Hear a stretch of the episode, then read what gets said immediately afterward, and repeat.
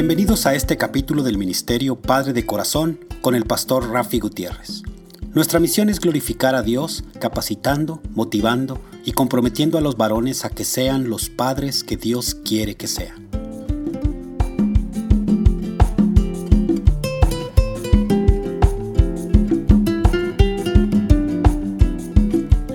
Hola, reciban un caluroso y fuerte abrazo de mi parte, el pastor Rafi Gutiérrez y del Ministerio Padre de Corazón con base en Dallas, Texas. Domini Sumus.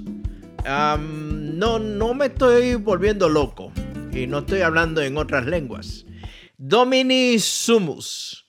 El gran reformador Martín Lutero viajaba a pie muy a menudo y en cierta ocasión pidió alojamiento en una rústica casa de campesinos. Sin saber quién era, lo recibieron bien y lo trataron tan bien como pudieron. Pero al saber quién era, rehusaron inclusive toda paga. Pero le pidieron encarecidamente a Martín que se acordara de ellos en sus oraciones y que escribiera con tinta encarnada, tinta roja, en la pared de la casa alguna inscripción de recuerdo. Lutero prometió hacerlo y describió Domini Sumus. El campesino le preguntó qué significaba aquellas palabras. Y Lutero explicó que en correcto latín puede tener un doble significado según el contexto de la frase donde se utilice. Significa, dijo Martín Lutero, somos del Señor, pero puede significar también somos señores, lo que es precisamente lo opuesto aplicándolas en opuesto sentido. Con gran acierto, Martín trató de aunar ambos significados diciéndoles, somos del Señor, porque Él nos compró con su sangre. Pero esto mismo hace que seamos libres por su gracia y no seamos más esclavos de Satanás ni de hombre alguno, sino señores verdaderamente libres para no servir más al pecado. En las palabras de Lutero vemos que como creyentes estamos sujetos al señorío de Jesús. Pero esto también nos confiere autoridad.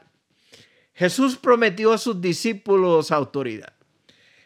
Mira lo que dice el Evangelio de Lucas capítulo 10 versículo 19. Sí, les he dado autoridad a ustedes para pisotear serpientes y escorpiones y vencer todo el poder del enemigo. Nada les podrá hacer daño.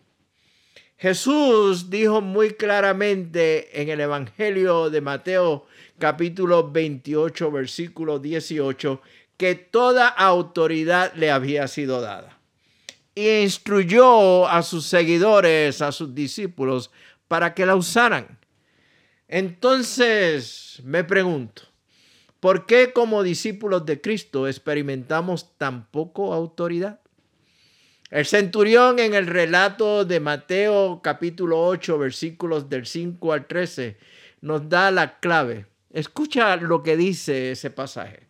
Señor, no merezco que entres bajo mi techo pero basta con que digas una sola palabra y mi siervo quedará sano. Porque yo mismo soy un hombre sujeto a órdenes superiores y además tengo soldados bajo mi autoridad. Le digo a uno, ve y va, y al otro, ven y viene. Le digo a mi siervo, haz esto y lo hace. Observa bien cómo el centurión se identifica ante el Señor. Primero se identifica a sí mismo como un hombre que ante todo está bajo la autoridad de otros. Una vez se establece que está bajo la autoridad de otros, es que identifica su propia autoridad. Su autoridad u órdenes sobre los demás tiene un requisito previo su sumisión a una autoridad superior. Los centuriones eran la espina dorsal del ejército romano. Cada legión romana constaba de 6.000 hombres divididos en 60 centurias de 100, de 100 hombres cada una. Al frente de cada centuria se encontraba un centurión.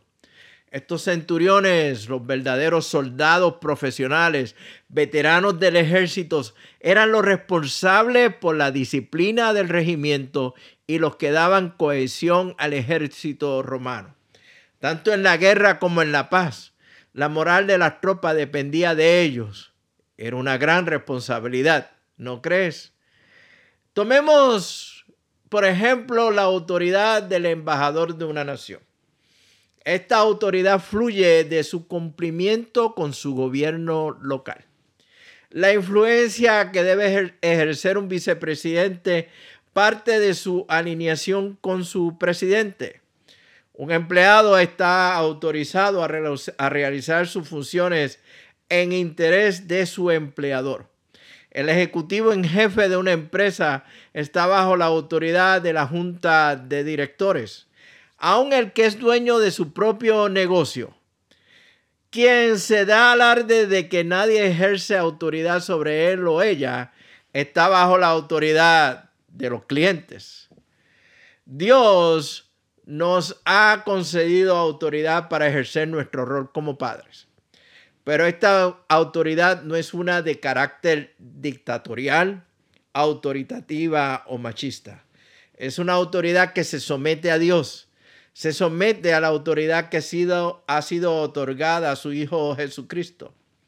El conflicto de ejercer la autoridad correctamente surge cuando le llamamos Señor al Señor, pero encontramos difícil su señoría, especialmente en lo que consideramos asuntos triviales. El rol de padre tal vez es uno de estos que podemos considerar de menor importancia.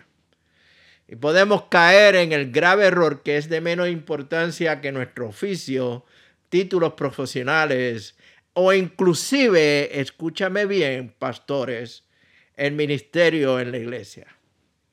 Pero esos asuntos que llamamos menores hacen una gran diferencia. Nunca, nunca subestimes el llamado que Dios te ha dado de ser papá, ni mucho menos la autoridad que te ha concedido para llevar bien tu rol como líder en el hogar. Examina tu sumisión a la autoridad de Cristo sobre ti. ¿Eres obediente? Incluso en aquellas cosas que consideras que tú y solo tú tienes autoridad absoluta, como por ejemplo tu autoridad como esposo y como padre. Si no eres obediente, comienza por entender los principios de autoridad. No podemos ser señores si no entendemos primeramente que somos del Señor Jesucristo. Repito, no podemos ser señores si no entendemos que somos primeramente del Señor Jesucristo. Para más información del Ministerio Padre de Corazón, me puedes enviar un mensaje de texto o de voz a mi número de teléfono 214-533-7899. Repito, 214-533-7899. Y te invito a que visites nuestra página web www.padredecorazon.org. Repito, padredecorazon.org. Te dejo con una canción titulada Toma mis manos, interpretada por un buen amigo, un gran hermano en la fe, Martín Manchego. Que el amor, la gracia y la bendición de nuestro Padre Celestial sean con cada uno de ustedes.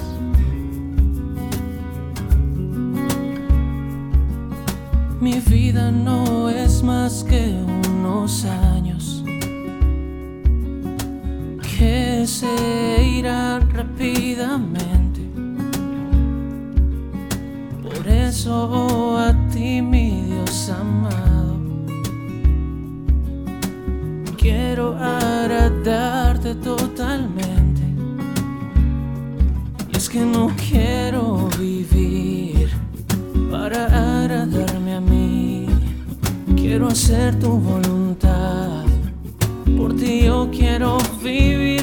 Toma mis manos, toma mi voz.